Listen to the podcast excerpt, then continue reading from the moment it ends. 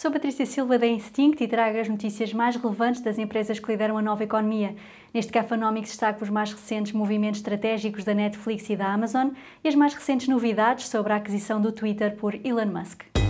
Cafanomics. Nova economia, novas regras.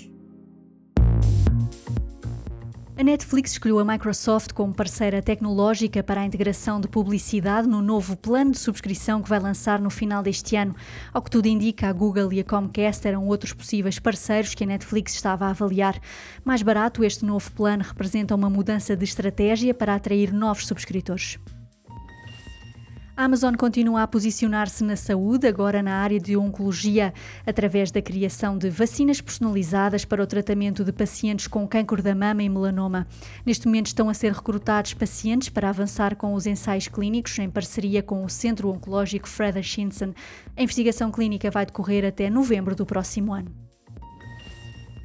Elon Musk informou o Twitter que desistiu da compra após ter anunciado em abril a intenção de adquirir este mídia social por 44 mil milhões de dólares.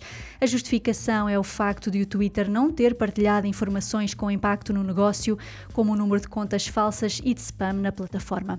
No entanto, este pode ser apenas mais um episódio nesta novela e não o fim. Pode ser uma estratégia de Musk para justificar uma descida da valorização do Twitter, ou é possível que avance com um plano B, como referiu numa entrevista a Chris Anderson da TED em abril. Super Toast by Instinct.